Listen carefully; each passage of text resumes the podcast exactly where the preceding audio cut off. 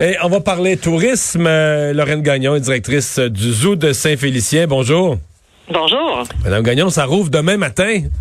Demain matin, 9 h. Est-ce que l'ours polaire, est-ce que l'ours polaire est nerveux à cette heure-ci? Ben, je voudrais que on a des oursons hein, qui vont avoir qui vont avoir près de deux ans à la fin de l'année. Et ce sont des ados, donc ils sont toujours euh, bien actifs, bien enjoués. Que là, ils prennent leur douche à la veille de l'arrivée de la visite, là. Ils se mettent beau. Ils ont une immense bassin, alors ils sont toujours propres. Ah, OK, OK, OK. Euh, bon, mais euh, je fais des faces avec ça, une certaine excitation, là, mais pour vrai, dans le personnel, puis tout ça, la direction, euh, avec tout ce que vous avez vécu, il doit y avoir quand même une, certaine frénésie à, rouvrir. Ben, moi, je pense que le mot, c'est, fébrile. Il y a trois mois, jour pour jour, on fermait nos portes le 13 mars.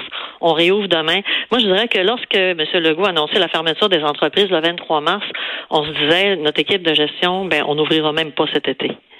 OK. Donc, vous êtes déjà content de pouvoir... Euh, oui, on est content. On sait qu'on va avoir moins de clientèle. Les gens de l'international, c'est important pour nous, seront pas là.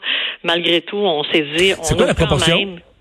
Pardon? C'est quoi la proportion? Qui arrive, 30 30 c'est quand même important. 55 000 personnes qui seront pas au rendez-vous, qui viendront pas chez nous, qui qui consommeront pas aussi dans la région. un tiers de vos gens aux Zoo de Saint-Félicien ne sont pas des euh, sont pas des Canadiens.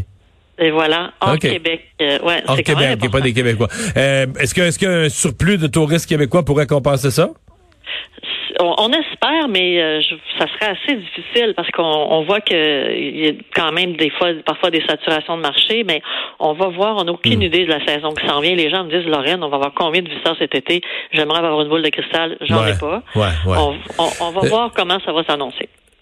Est-ce qu'il y a beaucoup de mesures? Parce que bon, euh, c'est quand même pas un zoo, c'est principalement dehors. Quelques bâtiments, mais c'est principalement dehors. Est-ce que vous êtes euh, quand même face à des mesures complexes ou un petit peu moins pires que d'autres infrastructures touristiques? Ben, je voudrais qu'on a, on a des billetteries, salles de spectacle, des boutiques, restaurants, la balade en train, des jeux d'eau, des bassins, des amphithéâtres. On a un paquet d'infrastructures, mais euh, la fiche de santé des zoos, elle est quand même assez complexe et complète.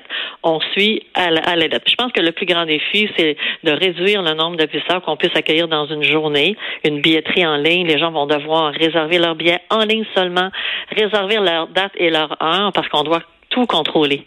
Euh, sur le site. Il faut choisir son heure pour, pour avoir un flot constant et pas de pas de gens qui se ramassent et qui s'agglutinent et vous avez tout compris, pas de rassemblement, une fluidité. On a un parcours à sens unique comme ça va être souvent le cas pour d'autres activités cet été. Alors ça, ça va nous permettre d'avoir une belle fluidité et que ce soit agréable pour la clientèle. Une des activités comme signature chez vous, c'est cette balade en train. Là. Donc, on a l'impression que c'est nous qui est plus en cage que les animaux. Ça, est-ce que ça posait un problème spécial pour pour vous, étant donné qu'on se retrouve avec d'autres euh, un peu plus confinés? Écoutez, on a installé des parois derrière chaque banc cette euh, transformation-là est acceptée par la santé publique. Donc, l'activité qui a subi peu de changements, c'est bien la balade en train. Euh, on va entrer de façon euh, moins moins rapide, alors ça sera une adresse civique à la fois. Mais quand les portes sont fermées, on donne le départ avec le conducteur pour la visite. C'est exactement le même produit. C'est le produit qui a subi le moins de changements avec hmm. les mesures sanitaires. Mhm. Est-ce qu'il y a, euh, comme d'autres commerces, un, frais COVID? Parce que vous nous parlez de toutes sortes de, transformations que vous avez dû faire. Évidemment, il y a des pertes liées à ça ou des coûts liés à ça. Est-ce qu'il y en a une petite partie qui est transférée aux, euh, aux visiteurs? Non, il n'y a pas de frais COVID. Par contre, on a certaines sections qui ne sont pas accessibles parce qu'on ne peut pas respecter le 2 mètres. Par contre, on n'a pas abaissé nos prix. On a gardé notre même tarif. Euh, on considère que euh, moi, il y a deux semaines, je suis allée voir les petits pandas, les ours blancs. Ben, j'aurais payé ce prix-là, le billet d'entrée, pour voir ces deux espèces-là qui sont magnifiques. Mais somme toute, les gens vont en avoir quand même pour leur argent. Ben, on vous souhaite un bon été. Euh, on se croise les doigts que tout ça se passe euh, bien. Madame Gagnon, merci de nous avoir parlé. Merci à vous. Bonne fin de journée. Au revoir, bonne chance. Donc, la directrice du zoo de Saint-Félicien. Mais c'est bien d'entendre un propriétaire qui dit, ben moi, je m'attendais à ce que ce soit fermé au complet et là, d'ouvrir, même si c'est tard. Euh, c'est un moindre mal quand tu t'attendais à encore pire. On fait une pause. Normand Lester et l'actualité internationale au retour.